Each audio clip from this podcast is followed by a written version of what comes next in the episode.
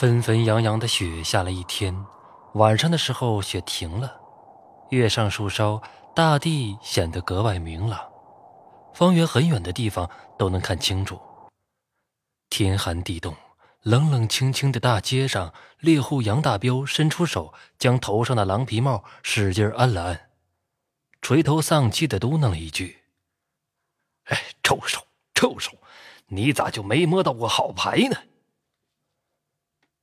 就在大彪垂头丧气的往家走，当路过一个胡同时，忽然就从这胡同里面探出一个马脑袋来，接着就是马身子。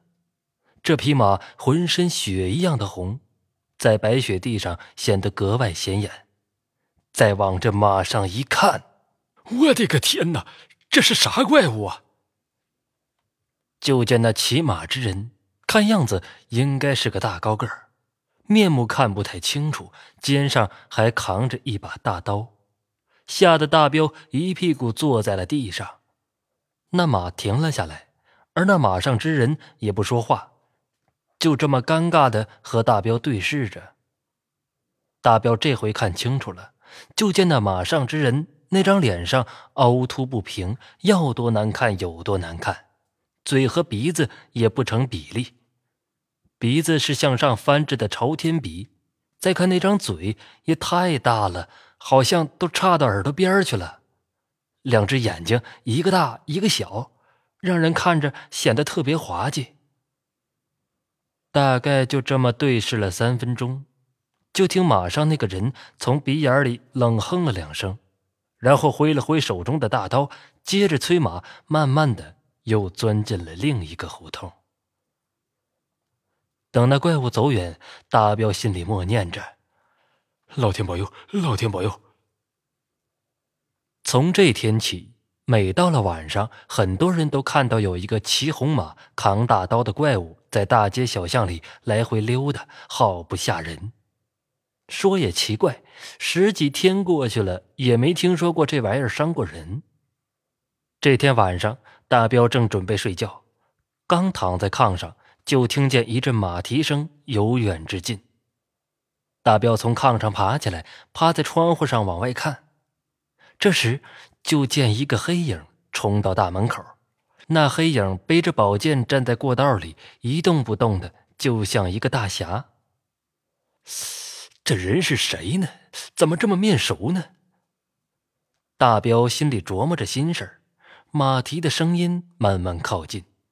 大彪看见一个骑马的黑影，慢慢从过道的一头一颠一颠的走了过来，正是自己那晚见到的怪物。而那怪物骑着马走到黑影跟前，大约还有四五步的时候，那怪物停了下来，两家一对峙，一时间场面有点尴尬，气氛也有点压抑。正在大彪胡思乱想的时候。此时月亮慢慢升了起来，趁着月色，大彪见那黑影朝那过道旁边靠了靠，似乎是要给那怪物让路。随后就听见马蹄声再次响起，趴在窗户的大彪这才长长的呼出一口气。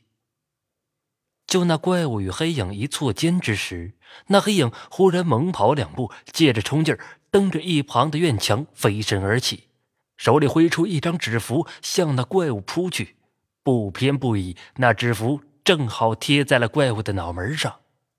你还别说，那怪物好像是被定住了似的，骑在马上是一动不动。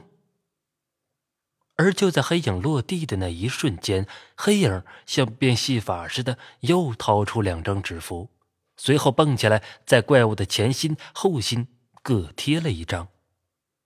随后，那黑影仰着头，伸出手来整理了一下并没有弄乱的衣服，一脸的不屑，围着那怪物转着圈看。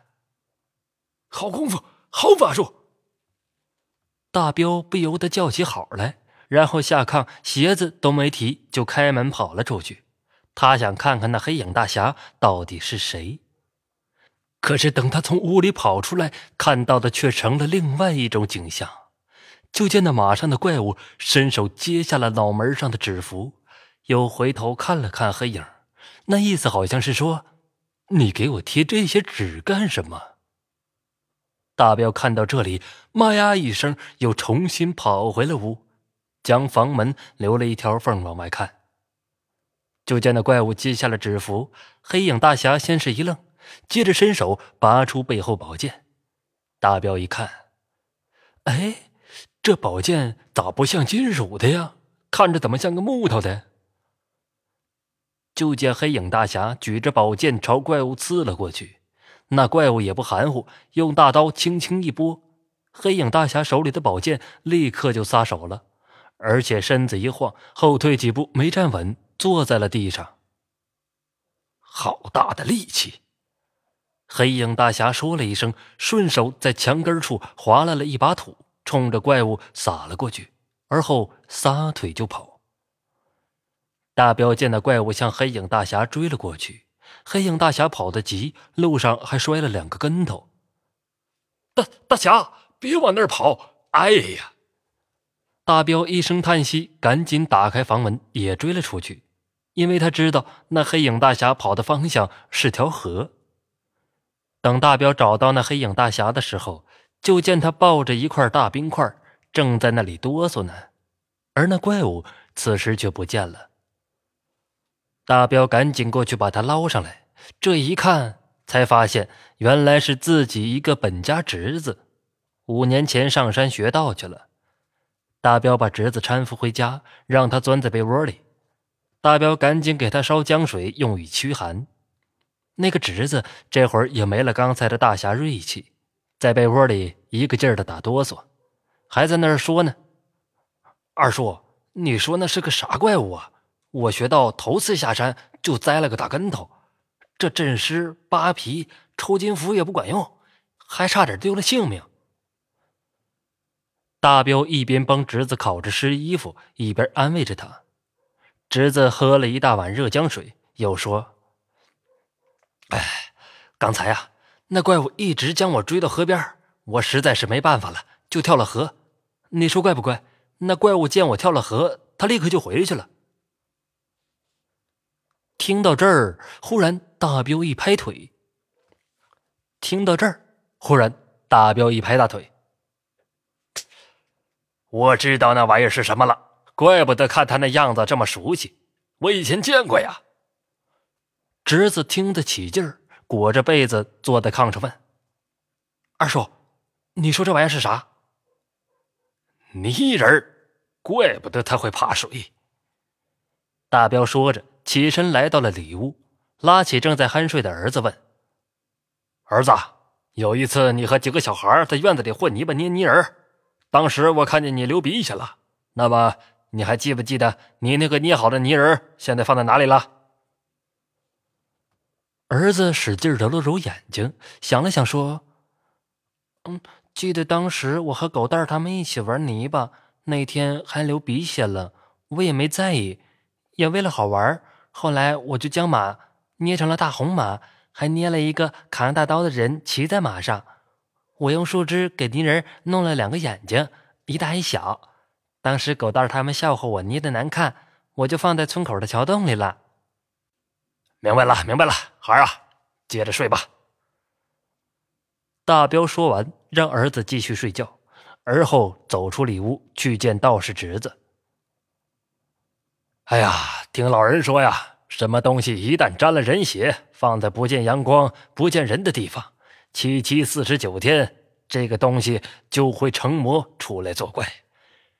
如今这时间也符合，这个怪物应该就是你兄弟用沾血的手捏出来的泥人泥马，被藏起来后，这货一百天没见到人，他就成魔了。侄子听后，脸上又露出了之前的锐气。怪不得我那三张纸符对他没用呢，这货不是尸，没皮也没筋。大彪问：“那咱咋办呢？”道士侄子把手一挥：“没事没事这魔不会害人，就是对东西好奇。只要找到他的真身，毁了就没事了。”天亮之后，大彪和侄子来到村口，果然在桥洞里找到了那个血马怪人。等拿出来一看，哈哈，模样就是那个鼻孔朝天、一对大小眼儿、肩扛大刀的怪物。大彪将这泥人摔了之后，从此街上再也没有出现过骑马的怪物。故事到这儿也就结束了。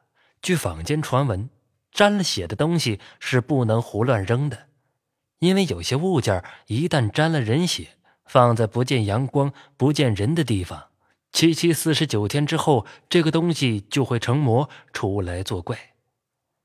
也有人说，这东西还会去吸食它事主的血维持生命，直到它的主人魂归地府，它失去了鲜血供养，就会自动消失。老辈人说的是神乎其神，真假难辨。不过这种传闻在民间好像各地都有。好了，这就是今天要为您讲的故事，我们下期再见。感谢您的收听，欢迎订阅关注。